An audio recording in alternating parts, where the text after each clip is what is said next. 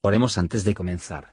Señor, por favor, déjanos entender tu palabra y ponerla en nuestros corazones. Que moldee nuestras vidas para ser más como tu Hijo. En el nombre de Jesús preguntamos. Amén. Capítulo 13 A los dieciocho años del rey Jeroboam, reinó Abías sobre Judá. Y reinó tres años en Jerusalén. El nombre de su madre fue Micaía, hija de Uriel de Gabaa y hubo guerra entre Abías y Jeroboam. Entonces ordenó Abías batalla con un ejército de cuatrocientos mil hombres de guerra valerosos y escogidos. Y Jeroboam ordenó batalla contra él con ochocientos mil hombres escogidos, fuertes y valerosos. Y levantóse Abías sobre el monte de Semaraim, que es en los montes de Efraín, y dijo, Oídme Jeroboam y todo Israel. ¿No sabéis vosotros que Jehová, Dios de Israel, dio el reino a David sobre Israel para siempre, a él y a sus hijos en alianza de sal? Pero Jeroboam, hijo de Nabad, siervo de Salomón, hijo de David, se levantó y rebeló contra su señor. Y se allegaron a él hombres vanos, hijos de iniquidad, y pudieron más que Roboam, hijo de Salomón, porque Roboam era mozo y tierno de corazón, y no se defendió de ellos. Y ahora vosotros tratáis de fortificaros contra el reino de Jehová en mano de los hijos de David, porque sois muchos, y tenéis con vosotros los becerros de oro que Jeroboam os hizo por dioses.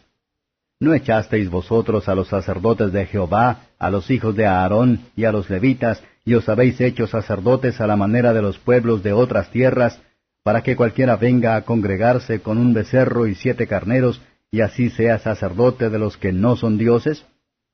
Mas en cuanto a nosotros, Jehová es nuestro Dios, y no le hemos dejado. Y los sacerdotes que ministran a Jehová son los hijos de Aarón y los levitas en la obra, los cuales queman a Jehová los holocaustos cada mañana y cada tarde, y los perfumes aromáticos, y ponen los panes sobre la mesa limpia, y el candelero de oro con sus candilejas para que ardan cada tarde, porque nosotros guardamos la ordenanza de Jehová nuestro Dios mas vosotros le habéis dejado.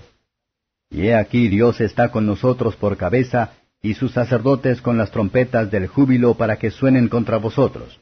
Oh hijos de Israel, no peleéis contra Jehová el Dios de vuestros padres, porque no os sucederá bien. Pero Jeroboam hizo girar una emboscada para venir a ellos por la espalda, y estando así delante de ellos, la emboscada estaba a espaldas de Judá. Y como miró Judá, he aquí que tenía batalla delante y a las espaldas, por lo que clamaron a Jehová, y los sacerdotes tocaron las trompetas. Y entonces los de Judá alzaron grita, y así que ellos alzaron grita, Dios desbarató a Jeroboam y a todo Israel delante de Abías y de Judá. Y huyeron los hijos de Israel delante de Judá, y Dios los entregó en sus manos. Y Abías y su gente hacían en ellos gran mortandad y cayeron heridos de Israel quinientos mil hombres escogidos. Así fueron humillados los hijos de Israel en aquel tiempo. Mas los hijos de Judá se fortificaron porque se apoyaban en Jehová el Dios de sus padres. Y siguió Abías a Jeroboam, y tomóle algunas ciudades, a Betel con sus aldeas, a Gesana con sus aldeas, y a Efraín con sus aldeas. Y nunca más tuvo Jeroboam poderío en los días de Abías, e hirióle Jehová, y murió. Empero se fortificó Abías, y tomó catorce mujeres, y engendró veintidós hijos y dieciséis hijas. Lo demás de los hechos de Abías, sus caminos y sus negocios, está escrito en la historia de Ido, profeta. Comentario de Matthew Henry segundo Crónicas capítulo 13, Jereboam y su gente, por apostasía e idolatría, merecían el castigo severo Abías se le permitió ejecutar en ellos según se desprende de la naturaleza de Abías, un rey es tres y tres, que él no era el mismo verdaderamente religiosa, sin embargo, él se fortaleció a partir de la religión de su pueblo. Es común que los que niegan el poder de la divinidad, para jactarse de la forma de la misma. Muchos de los que tienen poca religión sí mismos. El valor en los demás. Pero era cierto que había un número de fieles piadosos en Judá, y que la suya era la causa más justa. En su angustia, cuando el peligro estaba en todas partes. ¿En qué dirección deben buscan la liberación a menos hacia arriba? Es un consuelo indecible, que nuestro camino hacia allá está siempre abierta. Ellos clamaron a Jehová.